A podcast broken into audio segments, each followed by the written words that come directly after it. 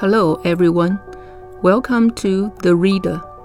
I'm Huang Changqi, Senior English Editor from Foreign Languages Press.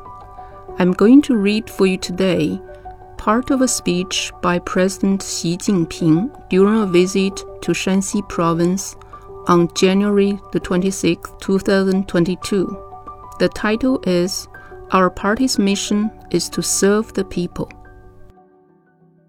Our party's mission is to serve the people and to improve their lives. Your village is in the Luliang Mountains near the Yellow River, and across the river is Shaanxi Province. In the late 1960s, I was sent to work as a farmer in Shaanxi's Yanchuan County, which is not far from here. Its hilly terrain and ravines are similar to the landscape here. The Loess Plateau is our home and the home of our ancestors. It has nurtured our Chinese civilization. In the past, people of my age led a hard life. Even those living in cities wore patched clothes. I used to spin and weave during my farming years. In the past, I was always dismayed and concerned to see how hard life was for some people. But now, our rural areas have changed significantly. Food, clothing, and consumer goods have all improved, and the lack of basic necessities that troubled the Chinese for several thousand years has been addressed once and for all.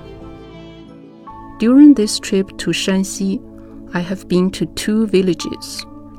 I'm delighted to see that you now lead a life of contentment. Yet, we still have a long way to go. We have accomplished our first centenary goal and are now on a journey towards the second centenary goal. That is, to build China into a modern socialist country in all respects. This goal, however, cannot be realized without modernizing agriculture and rural areas.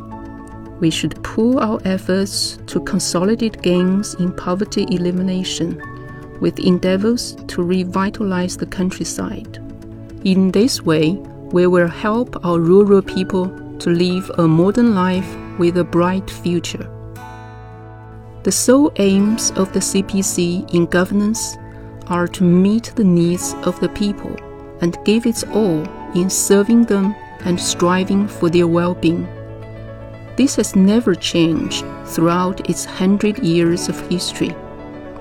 Numerous revolutionary martyrs and forefathers sacrificed their lives for the cause or committed themselves to the reform and development of the country. We owe all our achievements to them. We will stay true to the party's original aspiration and founding mission and do solid work generation after generation so that by the centenary of the PRC in 2049, our nation will stand taller and stronger in the East and make a greater contribution to humanity.